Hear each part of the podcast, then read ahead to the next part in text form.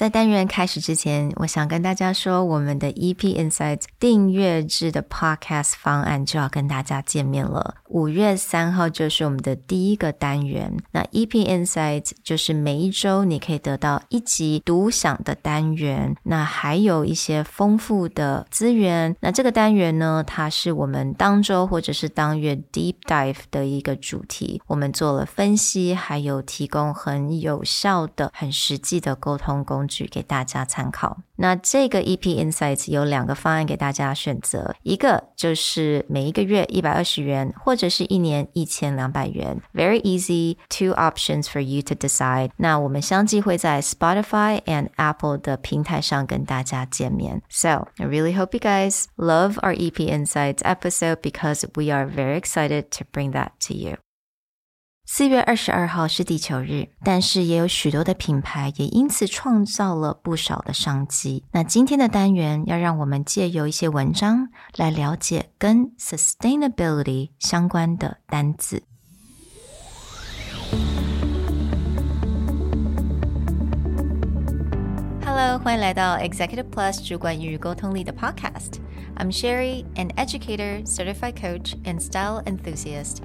我相信专业有效的沟通是语言跟逻辑的完美结合。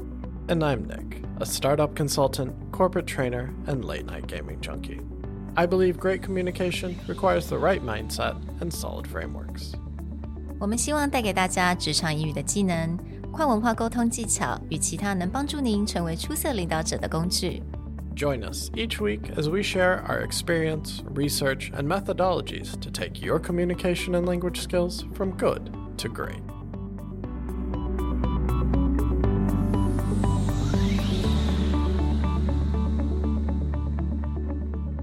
Hey, everybody. Welcome back to the Executive Plus podcast. Earth Day is on April 22nd, and while this should be a day to celebrate everything sustainable and eco friendly, you'll find that the reverse side of this trend is that there's a lot of times companies or brands or people are making public claims of sustainability. So, today, on a day where most people will be giving you the vocabulary and terms to talk about sustainability, we want to talk about the opposite, something that you will see a lot in the news talking about greenwashing. 觉得自从大家开始讨论 sustainability、ESG，现在其实大家更会来讨论就是 greenwashing。Right，那 greenwashing 其实从字面上的意思，我觉得大家应该都可以猜到，也就是有很多的大型的品牌啊，或者是有很多的不同的 brands，它可能就是用了哦，我们非常的环保，或者我们保护地球，但是很一切都非常的好像没有太多的根据，那只是一个一个词，一个好像是个流行的一个片语，然后让这个品牌看似是一个非常对于地球对于环境是好的品牌。So greenwashing is a big issue right now and actually it has been an issue for a very long time and finally EU is stepping and also the European Commission 他们终于要开始在这个法律上面做一些整理 so they published a draft but the results I think remain to be seen because it may take a while but in this episode, we want to talk a little bit about the motivations behind the draft and a few examples of where you see this kind of greenwashing pushback. One of the big things for this commission was they wanted to start removing very fluffy and misleading eco marketing where a company may be claiming they're eco friendly or they're making a big display, like on Earth Day, but it's very vague or you can't actually tell what they're doing directly to be environmentally friendly.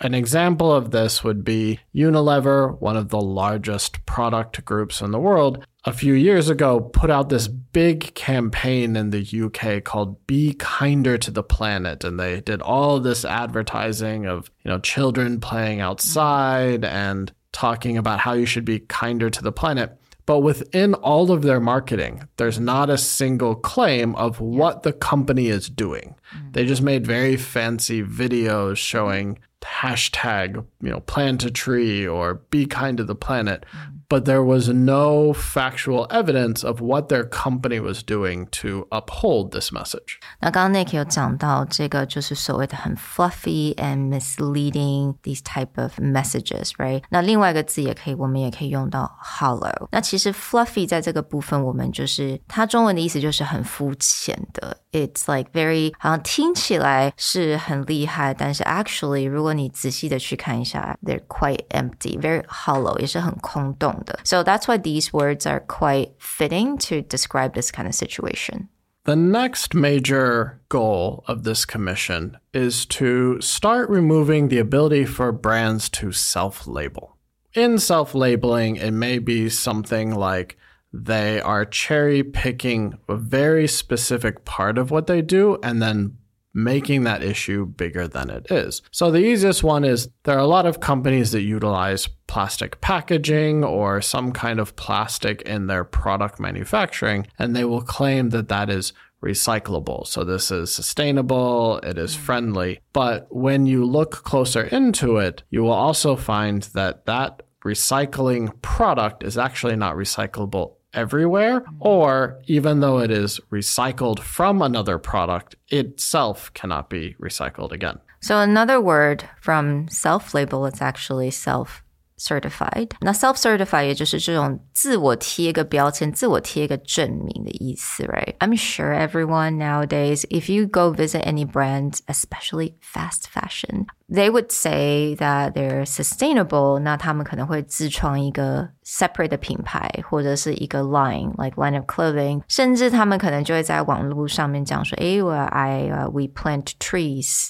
every year。那等等的，他们可能就是所谓刚刚那讲 cherry pick。So you cherry pick, you kind of just pick one out of all the other things and really put emphasis on that and make it really beautiful on their websites, but ignoring all the others. A great example of this would actually be Keurig, the coffee making company or the coffee maker manufacturer. Most famous, if you see this with Nestle too, those little coffee pods, the like one serving coffee thing when they first came out, they claimed, oh, it's because these coffee pods are recyclable, and they did a big campaign in Canada. And then it turned out the two largest provinces in Canada didn't actually recycle that specific plastic type. Mm-hmm. So for the majority of people in Canada who bought that product, it couldn't be recycled even though they were just like, oh, it's a perfect recyclable material. And this is the claim, but the details are it's not as sustainable as you claim. Mm. The next one, which is something that you're going to hear quite a lot, there are some phrases here. Regulations and government or lawmaker, they're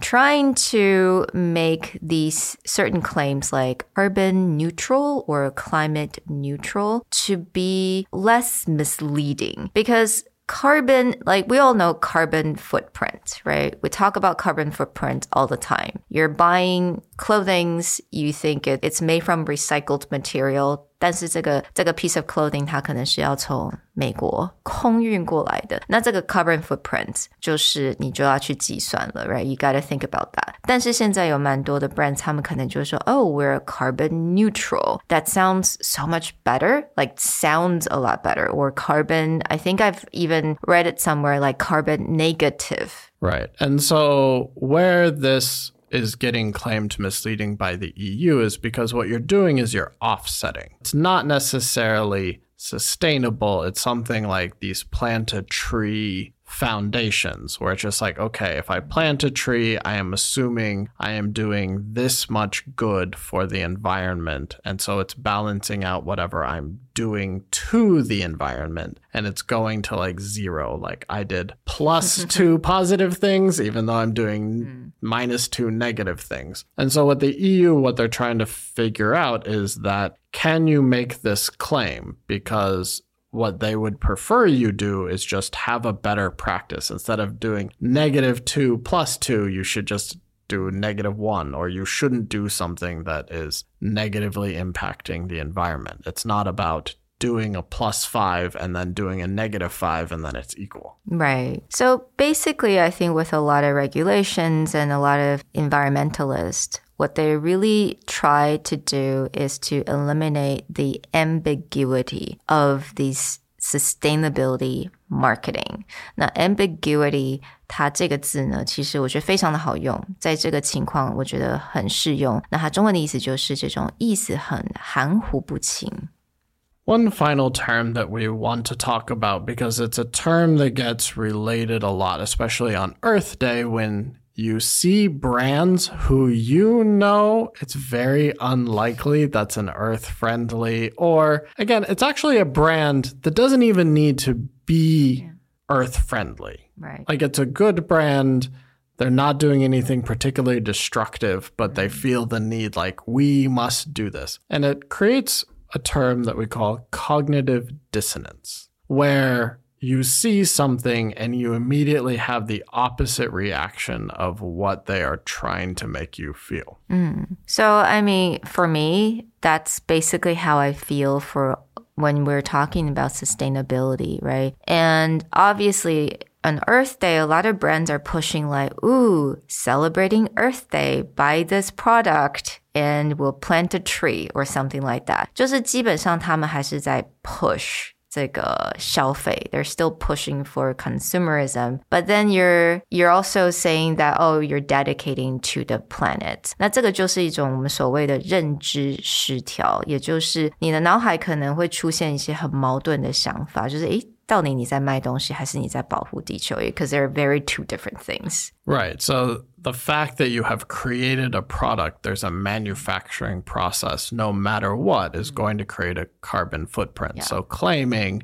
again, back to this idea of being carbon neutral or carbon negative, mm. that you're protecting the environment for many people creates this cognitive dissonance, which is the feeling of you're selling me something, mm. but then you're also saying this is good for the environment. That has a disconnect for a lot of people. And this is what's getting a lot of this greenwashing pushback. And one last thing about these articles is that they really want everyone to be very careful of a lot of buzzwords，也就是所谓的时髦的词语。但 buzzword 基本上在，尤其是在这个 sustainability 的部分，like green。clean, that kind of thing, or like natural, organic, recyclable. I think these are all considered as like buzzwords these days. Yeah, especially things like clean and natural when you're looking at things like beauty products, for example. Yeah. This is immediately getting flagged where people mm. are like, wait, what do you mean by that? And the definition is that fluffy, it is vague. Yeah. And this is back to the beginning of the episode where we're talking about they're trying to remove a lot of these marketing terms that you cannot quantify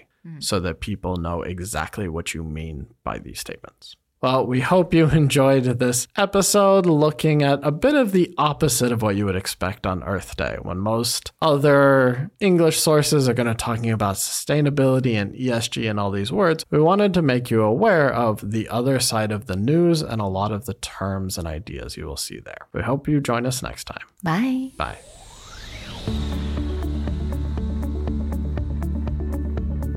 The Executive Plus podcast is a Presentality Group production produced and hosted by Sherry Fang and Nick Howard.